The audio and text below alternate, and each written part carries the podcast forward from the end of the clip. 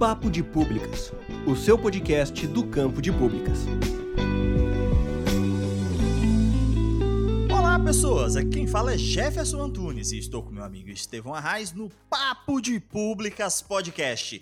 E hoje nós vamos bater um papo sobre escolas de governo. Para bater este papo, temos hoje um convidado ilustre, um dos fundadores do Campo de Públicas Brasil, professor Valdemir Pires. Professor, muito obrigado por topar nosso convite. Poderia se apresentar para nossos ouvintes? Olá, Estevão. Olá, Jefferson. Prazer estar com vocês.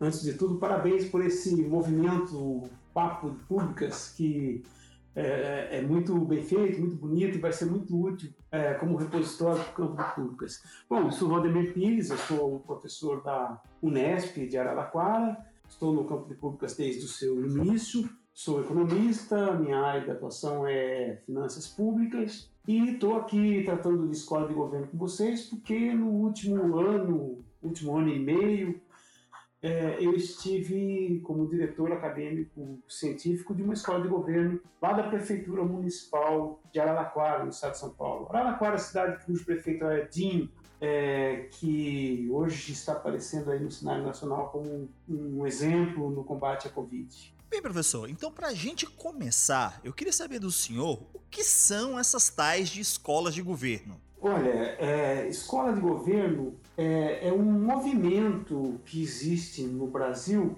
é, no esforço de dotar as prefeituras, é, os governos estaduais e os governos, o governo nacional tem uma outra, a, a INAP como principal exemplo, a, a ESAF que acabou de ser destruída pelo governo é, Bolsonaro, é, mas de dotar os governos de centros de formação dos servidores próprios. Alguma coisa parecida como universidade corporativa, só que ao invés de ser de empresa, dos governos. Né? A ideia de universidade corporativa é que é, os membros da organização, aqueles que participam da organização, é, estão em permanente processo de capacitação, de formação, com a, a uma natureza, sendo essa formação de natureza muito específica, que respeita a, a realidade da organização. Então, essa ideia de universidade corporativa é passada para o nível de governo. Embora escolas de governo existam no mundo é,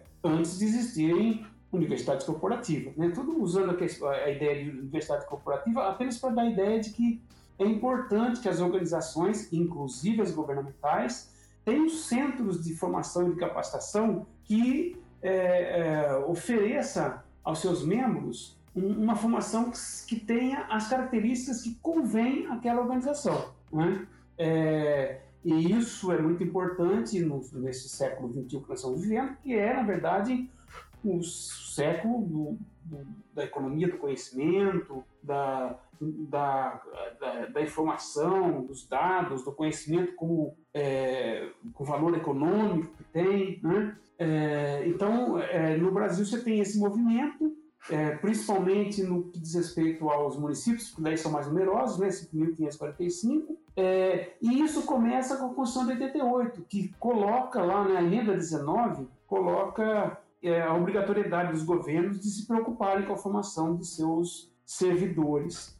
É, teve uma arrefecida recentemente nesse movimento de nível nacional, mas ainda assim a ideia persiste e vários governos estão tentando formar escolas de governo. É daí que surge isso, né? É, você ter uma ideia da, da importância que isso tem, é, há uns cinco anos atrás, mais ou menos, cinco ou quatro, é, o próprio INEP, Instituto Nacional aí que, que, que avalia as instituições de ensino superior, acabou permitindo que é, determinadas uh, organizações governamentais pudessem é, é, dar cursos e certificá-los independentemente de parceria com, parcerias com universidades. Então você tinha, você vivia uma situação em que você tem lá um, uma fundação, né? Essa fundação trabalha com conhecimento, mas se ela for ofertar cursos, ela tem que fazer, tinha, né, que fazer parceria com a universidade, aí os professores da universidade eram contratados para poder emitir, é, mediante convênio, a certificação dos cursos. Hoje, é, a ISAF pode fazer isso sozinha, é, tem validade, pode dar curso de mestrado, e ela é avaliada como universidade. Então você vê como que mudou a concepção, né? E aí você tem vários municípios com escolas. Acabou de sair um, um livro, inclusive, sobre isso no estado de São Paulo, com o nosso colega Fernando Coelho, um dos organizadores. Ali tem um capítulo sobre a escola que eu, que eu coordenei, é, e que mostra como está isso no estado de São Paulo, né? É, não digo que é um movimento que está assim hoje consolidado, porque com a situação que a gente está vivendo no país, muita coisa retrocedeu e isso também. Né? Agora, mesmo quando o movimento era um pouco mais forte, ele, ele, ele chegou num nível que ainda é insuficiente para o país, vários municípios foram criando escolas, mas é, foram perdendo sentido, qualidade, né? Então é uma coisa muito, muito ainda muito emergente, eu diria, isso de escolas de governo próprios, principalmente dos municípios. Professor, o senhor pode citar para a gente alguns exemplos de funcionamento desse tipo de organização, dessas escolas de governo? Então, o exemplo nacional mais conhecido é o da ENAP, Escola Nacional de Administração Pública, né?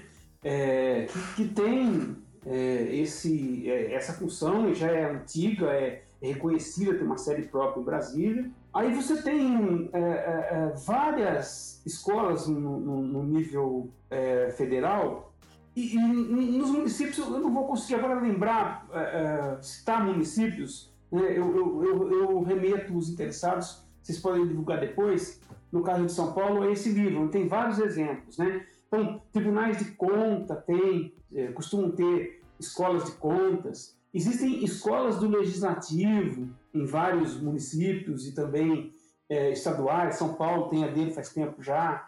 Então são, na verdade, núcleos é, em governos. É, e aí, governos são falando de governos federal, estadual, municipal, ali na administração direta, ou em órgãos da administração indireta, que tem essa finalidade de propor, de, de propiciar formação aos seus é, aos que a ela pertence, né? Agora, é, mu é muito heterogêneo o perfil, né? Algumas têm estrutura, outras não têm. É, é muito difícil para as escolas também funcionar é, adequadamente, porque a própria contratação de, de pessoas, dado o processo de licitação, é complicado, você não pode colocar qualquer um é, para dar os cursos sem muito cuidado com relação a como pagar. É, é, por isso que eu digo que é ainda muito, muito preliminar né, a, a, a situação. Então, e os exemplos, os exemplos assim de, de funcionamento exemplar, uh, o que a gente pode ter no nível federal consolidado, eu diria que é somente a ESAF, embora existam várias outras, né? Inclusive não são muito conhecidas a não ser dos seus próprios funcionários. Tranquilo. Professor, então, mantendo ainda é, sobre esse assunto, é, eu percebo que em alguns estados, estados, infelizmente, algumas dessas escolas de governo passam por um processo de subestimação, digamos assim, pelos seus próprios governos, existindo muito mais para cumprir certos ritos que auxiliam servidores públicos é, a ascender na carreira do que pensar realmente a inovação, a importância da gestão pública. Ou seja, eles deixam de atuar como um advocacy permanente que ressalte essa importância de uma gestão pública profissional e a importância deste mesmo servidor na condução desses processos. Na opinião do senhor, este processo ocorre pela apatia política da organização ou é uma apatia dos próprios gestores dessas escolas que deixam de expressar essas reais potencialidades? Olha, essa, essa problemática que você aponta me parece ser o principal obstáculo para o avanço das escolas de governo. Né? É, que o conhecimento ainda não é encarado como um insumo fundamental para o bom funcionamento da gestão pública no Brasil. Né? É, ela é ainda muito tendente ao amadorismo. Diferente das empresas que, para poder competir, têm que lançar mão hoje do conhecimento, senão elas perecem, porque para elas conhecimento significa redução de custos e competitividade em qualidade, né? ou seja, para a empresa, o conhecimento é um dos principais insumos. E nas empresas mais avançadas, de alta tecnologia, as de TI, isso é muito evidente. Né? A matéria-prima principal dessas empresas é conhecimento. Né? Então, ali, é, a, a, a, é, há universidades corporativas, as empresas pagam para que as pessoas se capacitem, elas vão correr atrás de conhecimento. Isso não acontece, infelizmente, no setor público. Né? É, não acontece porque não há essa pressão competitiva que obriga a que se busque mais conhecimento. E naquelas situações em que há a percepção dessa importância, ao invés de se criar condições próprias dos governos de é, manter sempre, a oferta dessa, dessa capacitação, dessa ampliação do conhecimento, acaba se contratando empresas. Como você sabe, existem muitas empresas por aí ganhando bastante dinheiro né, é, para oferecer cursos. Então, uh, tem uma mudança na legislação de compras públicas, como aconteceu agora. Né? O que, que acontece? É, é, um, um, grupo de empresas que tem lá uma meia dúzia de advogados, um, um especialista em, em, compras públicas, monta cursos e sai vendendo a rodo, e nem sempre com a qualidade necessária para aquele, aquele município. É, então, existe uma busca de conhecimento é, nas administrações públicas que tem uma dupla característica negativa. A primeira é, é busca-se conhecimento quando há alguma pressão por conta de mudança na legislação. Ah, vamos, vamos, vamos descobrir agora como é que a gente faz para atender a lei de responsabilidade fiscal. Vamos descobrir agora como é que a gente faz para cumprir o que exige a nova lei de licitação. E sai correndo atrás né? Então, essa é a primeira característica negativa. A busca de conhecimento é reativa. É praticamente, é praticamente protocolo, né, professor? Só protocolo. protocolo. É como você falou na sua pergunta. Busca-se né, o conhecimento não para melhorar, inovar, é, funcionar bem, mas é, para cumprir o protocolo, para cumprir as exigências. Né? E, e a segunda característica é que vai buscar no mercado de cursos. E o mercado de cursos, que é, na minha avaliação, de baixíssima qualidade. Eu, e eu digo isso com bastante conhecimento, porque eu trabalho na área de finanças públicas, eu dou cursos. E eu vejo os cursos que, que, que são dados e digo, meu Deus, nós vamos sair nunca do mesmo patamar dos anos 60, não é? E, e eu sou convidado para dar cursos por empresas e há empresas que eu me recuso, vou falar o nome aqui, né? Mas é, é, tem coisas que você não é admissível, né? É, você, como do, do, campo de públicas, Jefferson Estevam, vocês sabem a dificuldade que é, inclusive, para que o setor público absorva os nossos egressos, né? A, a, a, a quantidade de egressos do campo de públicas, alunos que estão se formando no nível superior, e a qualidade desses formandos é um negócio que esse país nunca teve, vocês sabem disso, nós todos do campo de pública sabemos. Mas nós sabemos também da própria dificuldade que há para inserção adequada desses nossos egressos em, em pontos chaves onde eles poderiam significar mudanças profundas. Então há uma grande dificuldade.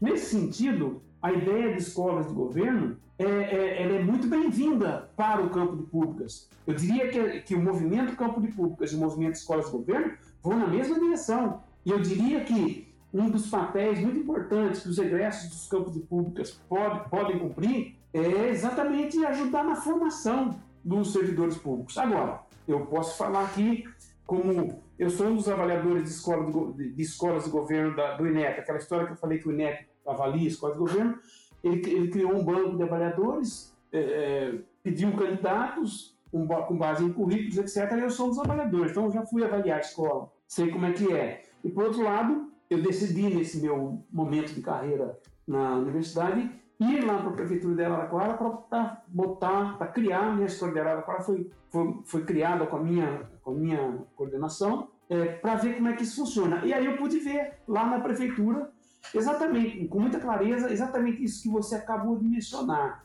Nós temos uma, uma expectativa do funcionário público em relação à escola de governo que é muito, muito é, centrada na busca de certificação para a progressão na carreira. Então a ideia não é, é capacitação para melhorar o desempenho é, funcional. Não estou dizendo que não exista isso, tá? Estou dizendo que é marcadamente, é notável né? Se você tiver, por exemplo, um, um, algo que não certifica, o sujeito não vai. E é, é como não, aquilo que a gente vê na universidade entre os aluninhos mais, mais, mais, mais medíocres, né? É, você tem que colocar lá atividade certificada para que o sujeito apareça no começo, assine a lista, assume, volta no final e pega o certificado. Isso acontece também no, no, no setor público, né? E eu acho que é o principal inimigo das escolas de governo. Agora, por outro lado, num, eu acho que é importante, quando você tem uma escola de governo, é, vincular o seu funcionamento a algum tipo de, é, de progressão na carreira, porque afinal de contas, é, é, há que se, é, que, se, que, se promover o funcionário público por mérito em termos de formação. É justo, é correto, é adequado, é necessário. O problema é o, o desvirtuar a, a, a formação apenas nessa direção, não é? É, realmente algo muito complicado, porque assim, eu tiro aqui por uma experiência aqui nossa, é, eu observo que nós temos uma escola de governo aqui, mas eu sinto que há uma subestimação dessa própria instituição quando eu vejo, como o senhor bem situou aí, é uma central de cursos básicos, é uma central de cursos protocolares de 40 horas, 60 horas, que quando eu vejo, eu que sou aluno do, do campo de públicas, eu vejo uma organização que tem um potencial épico de melhorar até os próprios processos é, é, é, da própria organização pública e infelizmente se limita a esses protocolos. Né? Então você tem é, uma intensa é, é, potencialidade, mas completamente adormecida. Né? É por isso essa angústia, até que ponto isso é má vontade ou realmente desconhecimento desse potencial.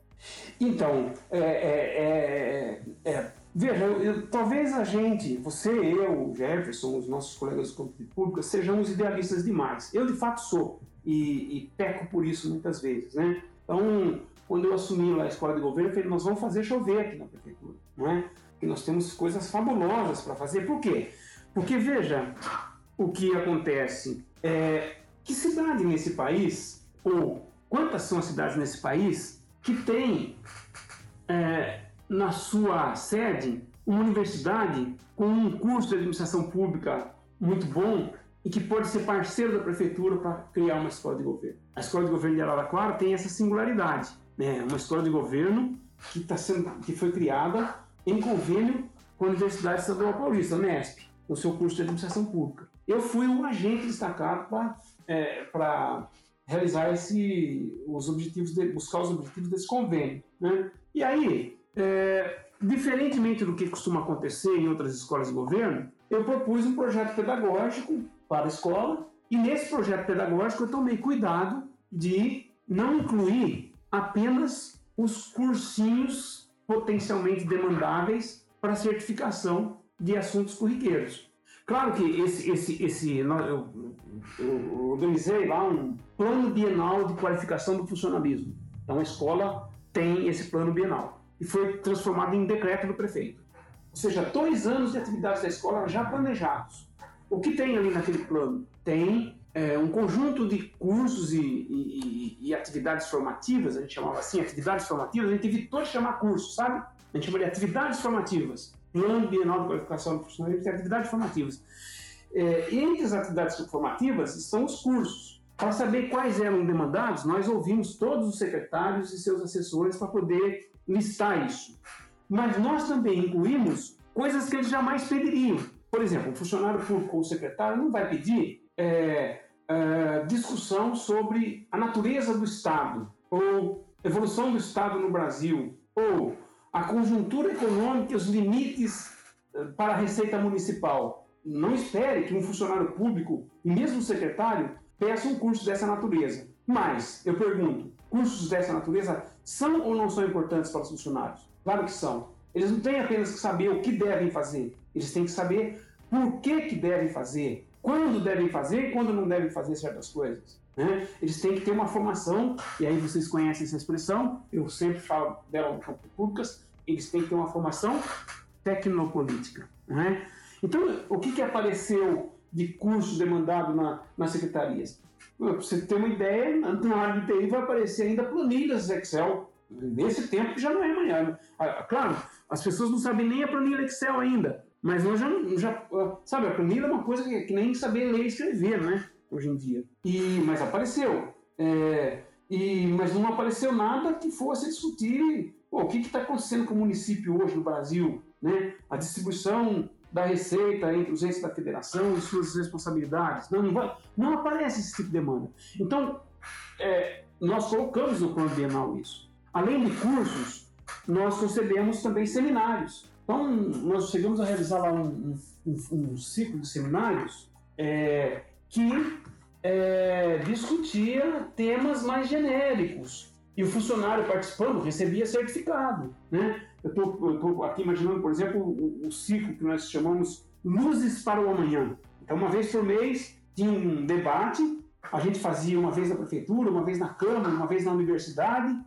é, para discutir grandes temas. Então, por exemplo, é, a palestra 1 desse ciclo foi O Futuro do Trabalho. A palestra 2 foi Políticas Públicas para a Inclusão Socioeconômica no Século XXI. Estado de Mudanças Institucionais. Que instituições queremos para o futuro? Percebe? Temas verdadeiramente universitários. E aí a gente trazia para esses, esses debates os funcionários públicos e alunos da Unesp. Com que ideia? A ideia de que funcionários públicos estivessem no mesmo ambiente, ouvindo eh, e discutindo temáticas, porque esses alunos são os futuros funcionários da manhã. Então, a universidade como lugar da, da, da reflexão sobre a gestão pública e a prefeitura como o laboratório para esses alunos. É, então, a prefeitura era para os alunos laboratório e a universidade era para os funcionários o lugar de refletir. Né? Então, é, a ideia é de ter uma troca.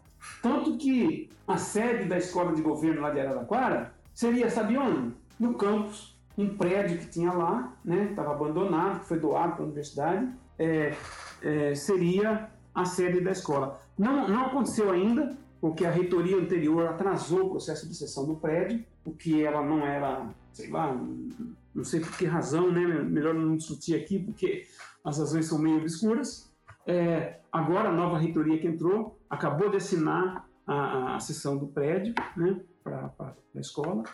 Mas, é, então veja, a gente visava a, a, a escola de Araraquara, eu posso dizer com toda segurança, é uma escola cujo projeto pedagógico, cuja concepção, cuja estruturação procura enfrentar exatamente esses problemas que nós estamos falando. Né? É, ali no, eu indiquei para vocês aqui na, no, do ladinho do, do, nosso debate aqui, o site da escola. Enquanto eu estava lá na escola, eu ia escrevendo também uns artiguinhos de motivação sobre a escola. E aí eu vou tratando desses temas. Eu acho que a, a, a escola lá de Araraquara, apesar de que ela não, não, nós não chegamos aonde quisemos com ela, porque a, a, a pandemia nos, nos pegou no meio do caminho, né? Não, não deu mais para continuar fazendo os eventos presenciais e, e, e na verdade, é, uma escola com a natureza da nossa tem que fazer um corpo a corpo com o funcionário. Não adianta, não, só no virtual não, não, não dá. Mas ela é um modelo de escola e a sua concepção está lá naquele livro que acabou de sair, que eu mencionei, que eu até recomendo para as pessoas que vão, vão se envolver com escolas, que, que deem uma olhada naquele nosso exemplo, porque ali eu procurei, com o grupo que estava comigo, é, é, pensar uma escola que enfrentasse adequadamente é, esses obstáculos que a gente está conversando aqui, entre outros. De boa, professor. Não se preocupe, todo esse material que nós estamos debatendo, a gente vai disponibilizar no link do, do episódio, tanto a experiência de Araraquara, o, o artigo propriamente, como o livro sobre escolas de governo.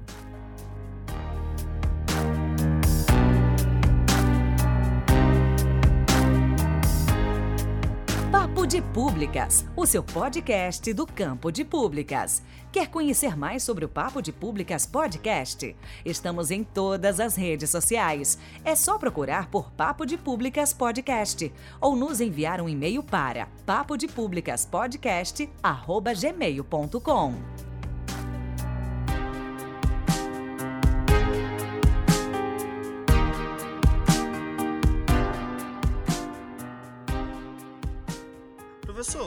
eu queria saber do senhor quais, são, quais seriam os pré-requisitos para uma para a abertura de uma escola de governo e se seria possível que os estudantes e as estudantes graduadas do campo de públicas pudessem propor essas escolas de governo para os seus estados e para os seus municípios. Tá.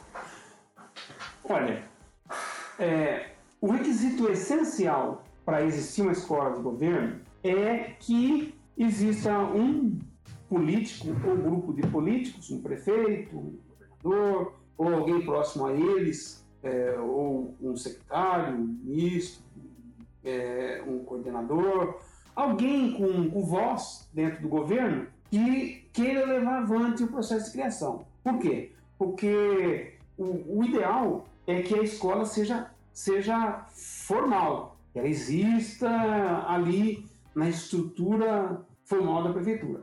Claro que você pode organizar cursinhos, é, fazer coisas informais, elas podem ter. Mas quando a gente fala escola de governo, a gente está pensando numa estrutura formal. Né? Então vai ter que ser criada em lei, porque ela vai, ela vai passar a fazer parte da estrutura da prefeitura e ela vai ter uma estrutura e ela vai ter um orçamento, né? Dessa maneira. Agora, lei, quem faz, é, quem aprova são os vereadores. Então, pode ser iniciativa do prefeito fazendo um projeto de lei. E aí, uh, esse projeto de lei pode ser feito pelo prefeito, pode ser pedido pelo prefeito, pode ser um secretário de administração que resolva fazer proposta, leva para o prefeito, o prefeito transforma em projeto de lei, manda para a Câmara e a Câmara eventualmente aprova. E você tem então ali uma escola de governo. Nesse sentido, a, a lei que criou a escola de governo é, de Araraquara está lá disponível no site e, e, no livro tem o link dela, o número da lei e tudo, para quem quiser ver como é que se cria, como é que é a lei que cria uma escola de governo. Né? É, no caso, a gente tem ali a lei e o decreto que depois a estruturou também, é, definiu que, que tipo de diretor tem, o que, que ela vai fazer, qual a sua função. Então, é, de posse dessa concepção da escola, um egresso nosso, ou mesmo um aluno, pode interagir nos seus respectivos municípios no sentido de puxar a formação de uma escola, né? E, e claro que vai depender da vontade, é, da boa vontade, da vontade política de alguém em acolher isso, porque a iniciativa formal cabe ao prefeito ou cabe ao vereador. O vereador pode também fazer uma indicação ao prefeito para criar. Né? Além disso, é, se quiserem, pode propor escolas do legislativo também. Daí tem que ser, pode ser proposto para a mesa da Câmara, porque é a iniciativa de criar aí é exclusiva da, da Câmara de Vereadores. Né? E também é importante escolas do legislativo, embora eu acho que mais importante nesse, nessa conjuntura são escolas de governo. Né? Então, acho que sim, a resposta para essa, essa pergunta, se, se, pode ter iniciativa, pode sim.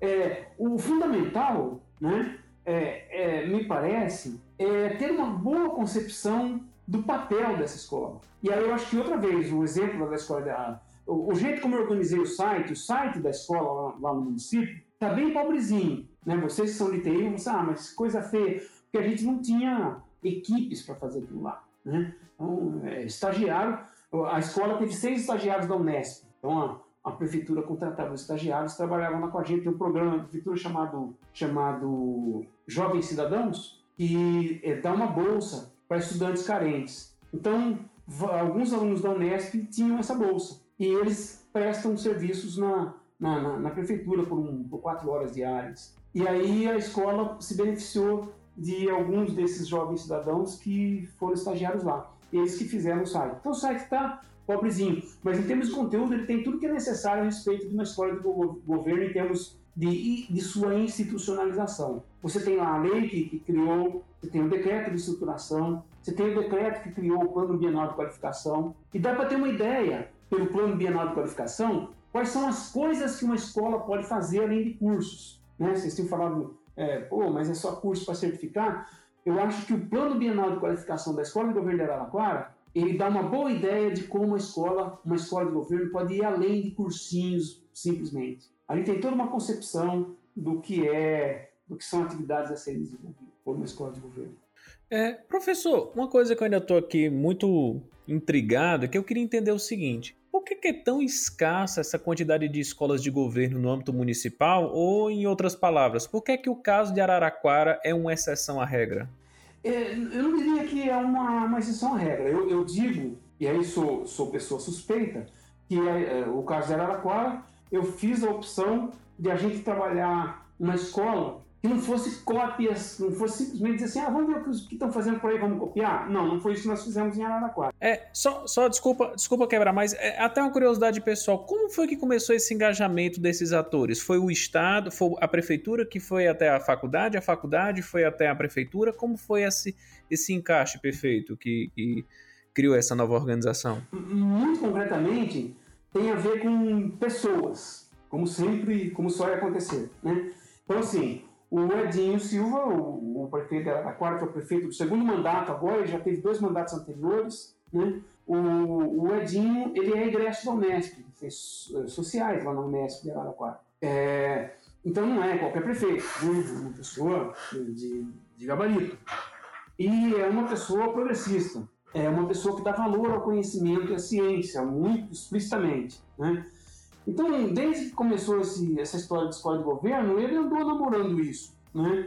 mas não, não, não acabava não acontecendo. É, ele vinha procurando o, o diretor da, lá da, da, da, da Unesp para tentar fazer uma, uma, alguma coisa junto para viabilizar a escola. O professor Cláudio Paiva, o, o, diretor anterior lá da Faculdade de Ciências e Letras, onde está o curso de Administração Pública. E o, o Cláudio me convidou para ser uh, o, o, diretor acadêmico científico da escola, né, se eu topava. Eu recusei várias vezes, né? E eles não, não procuraram outra pessoa, eles queriam, é, pela minha experiência em administração pública, pela minha formação é, também em educação, né, pelo, por, pelo fato de ser avaliador de escola de governo, eles é, me convidaram. É, até que, num dado momento, eu falei: puxa vida, é, é realmente interessante fazer isso, né? É, montar uma escola aqui. Aí conversei com alguns colegas, falei: puxa vida, dá para gente fazer da cidade o laboratório do nosso curso, não? E todo mundo, né? Todo mundo não, né? Alguns colegas acharam muito bom isso. E é, ainda já tinha na cabeça a ideia desse prédio que eu te falei, né? Falei, vamos lá, vamos fazer essa escola. O prefeito entrava com a, com a reforma do prédio, com, com, com, com a mobília, e a gente entrava com a doação do prédio. É, então, finalmente aceitei. E aí começamos. É essa a história da escola de governo lá. Uma vontade do prefeito, muito explícita, muito clara, né? que, que, se, que se exacerbou exatamente no momento que ele estava fazendo uma reforma administrativa, com criação de novo, no, novo plano de carreiras, eh, cargos e salários, e ele já queria colocar a escola é, no bojo disso também, né? com todo aquele risco que a gente já comentou anteriormente de cursos voltados para certificação. Eu alertei sobre isso, né? o prefeito aceitou a ponderação, falou, não, a escola não vai ser só para isso, é, é que isso coincide com esse momento, né? E aí criamos a escola, fizemos o convênio né, com a universidade, é, e é, essa é a história do começo. Aí nós começamos a agir, a atuar, e a pandemia nos pegou no caminho aí, né? Hum. Nós tivemos também na universidade é, alguns, alguns probleminhas de, não sei que nome dá isso, mas por exemplo, teve gente que no nosso departamento, professor da colega, que foi contra, para você ter uma ideia, na hora de, na hora de votar o convênio, votou contra, não foi Nossa. só um, né? Foi contra. Depois, enquanto a escola estava funcionando, é, pessoas não compreendiam o que era a nossa relação com, com a prefeitura ou não queriam compreender. Isso atrapalhou um pouco também, não a faculdade, né? É, mas o próprio, o próprio parceiro em potencial que era a instituição acabou, por razões diversas que eu não quero discutir aqui, mas que é, é importante entender que a gente fica sempre achando que a parceria universidade e poder público é promissora, ela vai em frente, e que o, o problema está lá nas incompreensões da prefeitura, que, que é pouco, pouco preparada, e, e, nem sempre é assim. Então, nós tivemos várias dificuldades de relacionamento institucional, tivemos a pandemia, tivemos a escassez de, escassez de recursos, mas mesmo assim, nós implantamos a escola, né, e com uma concepção que me parece digna de nota é, que pode ser utilizada para experiências futuras. Eu, eu, eu deveria continuar como diretor acadêmico científico da escola agora em 2021, mas eu resolvi não continuar. assim como me afastar da universidade com prejuízo de vencimento, inclusive por causa desse episódio da escola. Professor, é, para além da nossa temática de hoje, né, que nós estamos aqui falando de escolas de governo, em que o professor tem se engajado atualmente, seja no campo da pesquisa, seja é, desenvolvendo algo, quais são os seus projetos atuais? É, olha, como vocês sabem, eu sou é, bastante ativo na área de finanças públicas e orçamento. Então, o grosso das minhas publicações, das minhas pesquisas enquanto estive lá na, na Unesp, é, foram nessa área. E eu fazia isso e, e também militava no, no, campo de públicas. Eram, eram, os meus dois, meus dois mundos, né? Paixão imensa pelo campo de públicas, por achar que é, o Estado no país tem que passar por aquilo que a gente acha que deva passar aqui no campo de públicas. Né? As nossas ideias são são é, inovadoras, progressistas. É, o Estado precisa daquilo que a gente quer levar para ele, né? a partir da, do conhecimento, da pesquisa. Então, eu continuo muito simpático a isso, hoje atuando menos, por razões de, de, de cansaço, de saúde em 2019, um problema sério de saúde aí, não, não quero entrar nessa questão, né? É, e eu continuo é, na área de orçamento, mas agora estou mais dando cursos para prefeituras, contratados por, por empresa, e então continua sendo minha área de investigação finanças públicas. Eu estou com um, livro 70% pronto, que era o livro da minha pesquisa enquanto eu estava na Unesp. Né? Na Unesp você tem um plano trienal pesquisa. Então meu plano trienal era escrever esse livro, Finanças Públicas Municipais, numa abordagem econômico-financeira. A ideia é discutir orçamento não nessa perspectiva de controle jurídico que é predominante, mas, puxa, orçamento é instrumento econômico, instrumento de gestão, não é, não é essa, essa mera, não é essa mera, esse mero rito né, de lidar com dinheiro para prestar contas no, o Tribunal de Contas, que, que acaba sendo o orçamento no Brasil. Então, a ideia era dar uma revolucionada nessa discussão com esse livro.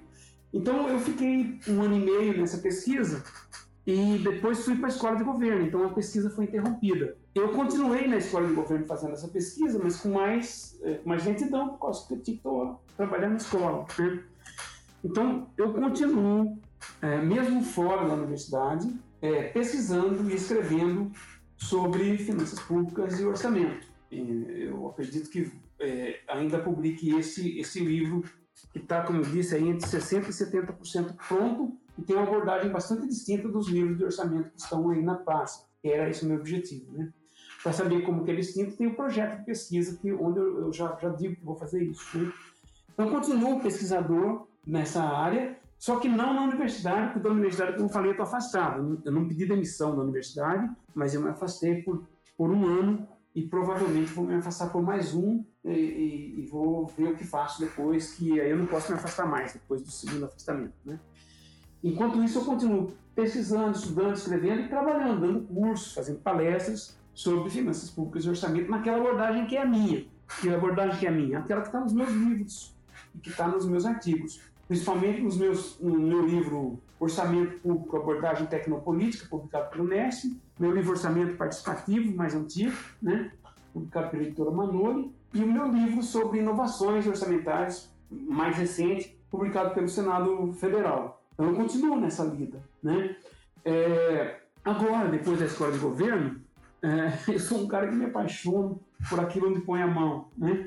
Eu continuo é, estudando e pensando em escolas de governo. E também vou prestar assessorias a, a, a quem me convidar, já tenho sido convidado, para montar escolas de governo. Né? Claro que sempre, nesse caso, é, remunerado, tanto as assessorias de orçamento quanto a escola de governo, é, de vez em quando tem alguma atividade gratuita aí para o pessoal do campo de públicas, para colegas da, do, do, ambiente universitário, a gente sempre faz é, um, um, um, Robin Hood aí, né? É, e, por último, para ser gente e não só profissional, essa é uma preocupação cada vez mais acentuada na minha vida, que eu estou recomendando a todas as pessoas, eu estou com um projeto novo, que, é, que não é acadêmico, que é o projeto Tempo. É, é um, eu escrevi um livro Tempo, livro 1, refletindo sobre o tempo. Né? E estou escrevendo o livro 2. É, e o, alguns artistas trabalham comigo fazendo. É, eu não digo que eles ilustram os capítulos do livro, nem chamam capítulos, chamam fragmentos, porque a ideia é pensar o tempo a partir de três vertentes, né? A científico-filosófica, a histórica e a artística. São formas diferentes de conhecer. Né? A arte também é conhecimento, conhecimento que mobiliza sentimentos, sensações, emoções. A partir dos conhecimentos, as sensações, emoções, você também conhece. Aliás, há certas coisas que você só conhece por esse caminho, jamais pela ciência. Né? Aquilo que a gente chama de conhecimento não é só o conhecimento científico. Tem o científico, tem o filosófico, tem o artístico, tem, tem o teológico. Né? Então, é, e aí a minha ideia é pensar o tempo a partir dessas diversas vertentes, produzindo é, textos curtos, de uma a no máximo cinco páginas, cada um, é, em que é, a ideia é, é, provocar no leitor um, um, um, estranhamento em relação ao tempo. Porque, é, veja, se eu te perguntar, ou se eu perguntar a vocês, né, o que é o tempo, vocês vão ter que se entortar para responder. E pode ter certeza que a resposta de vocês vai ser insuficiente. Assim como foi a de Santo Agostinho, assim como foi a do, do, do, do Einstein, assim como foi a, a dos filósofos que pensaram no tempo é, gregos, né? desde Aristóteles, pensa explicitamente o tempo, passando por Platão, né? É, e Santo Agostinho chega até mesmo a dizer assim, olha, eu, eu sei o que é o tempo, até que me perguntem o que é. Quando me perguntam, eu não sei mais. Quer dizer, eu sei, mas não sei explicar. Né? É, e o tempo é a essência da nossa vida, porque a vida é o tempo que nós temos. E o nosso tempo tem sido absorvido de tal maneira por coisas que estão distantes da vida, que, é, que às vezes a gente pensa que aquilo é a vida e está sendo a morte, e a gente cai nessa armadilha. Né? Se você quiser, por exemplo, discutir o tempo de forma sociológica, o que é o tempo no Marx, por exemplo? Quando ele fala o que é a mercadoria, mercadoria é tempo de trabalho cristalizado, transformado em valor de troca, quando na origem era valor de uso. O Marx diz a mais-valia é uma discussão a respeito de tempo, tempo de trabalho que não teve seu resultado destinado àquele que trabalhou. Ou seja, a mais-valia é um golpe no tempo para beneficiar uns e prejudicar outros. Discutir mais-valia é discutir tempo. O Keynes, vamos, vamos para um autor que é diferente. Vamos, vamos sair de um, da esquerda e vamos aí para. Vamos chamar o, o Keynes de centro-esquerda. Ou centro-direita, qualquer diferença. Copo mais cheio, o copo está mais cheio, está mais vazio.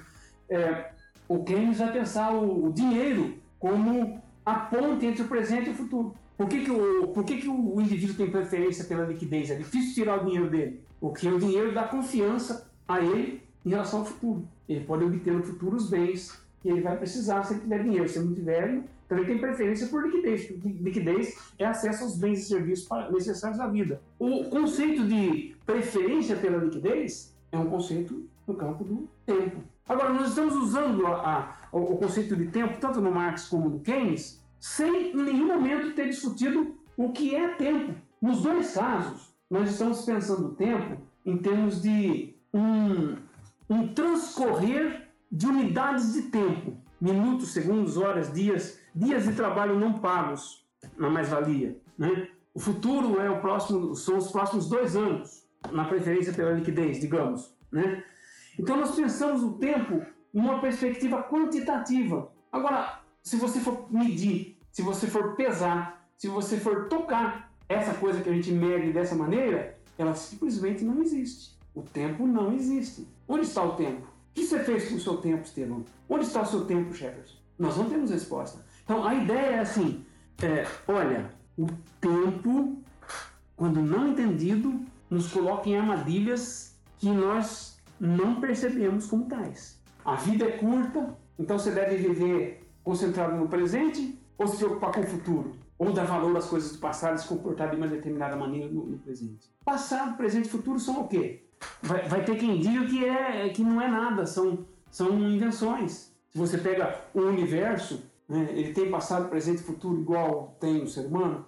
Enfim, eu estou só aqui brincando com algumas coisinhas para dizer que é, hoje eu estou preocupado com esse assunto é, como alguma coisa que é inquietação individual, mas que eu tenho muita vontade de dividir né, com as pessoas, por isso estou escrevendo, se eu não tivesse vontade de dividir, não escreveria, né, porque me parece que atualmente pensar o tempo faz parte dos esforços para entender o que nós estamos vivendo, o que nós estamos passando, portanto, é de certa maneira revolucionário.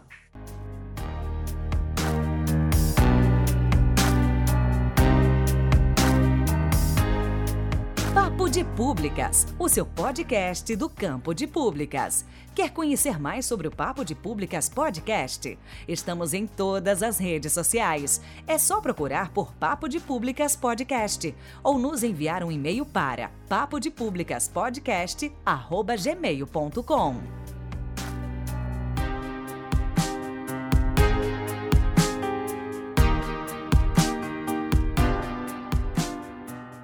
pessoal, então é isso. Hoje falamos um pouco sobre escolas de governo. Para quem não conhecia sobre esse tema, sobre essa possibilidade, nós vamos, é claro, deixar links na descrição com o material que o professor Valdemir Pires nos enviou.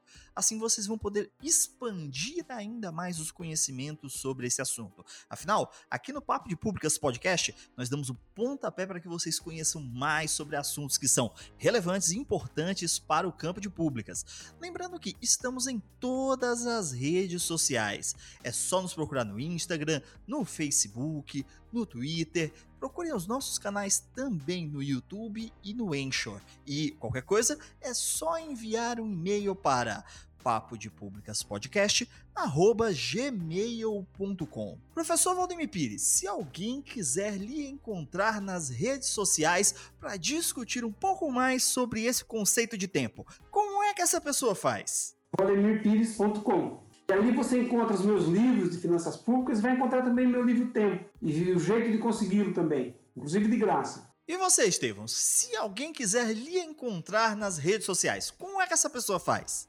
Jefferson, apenas chama lá no Instagram, arroba Estevão Arraes, ou no Facebook, Estevão Arraes. E se você quiser me encontrar nas redes sociais, é só procurar no Facebook por Jefferson Calderache, no Instagram e no Twitter por Calderache. E se você quiser interessada, se você estiver interessado em pesquisa científica, formação de cientistas, métodos e técnicas, projeto de pesquisa, dá uma olhada lá nos meus canais do YouTube, o Pesquisa e Jogos e o Jefferson Antunes FC. Esses são os meus canais de formação científica. Lembrando a todas e todos que os links citados nesse episódio e as redes sociais estarão na descrição. Um forte abraço e até o nosso próximo encontro.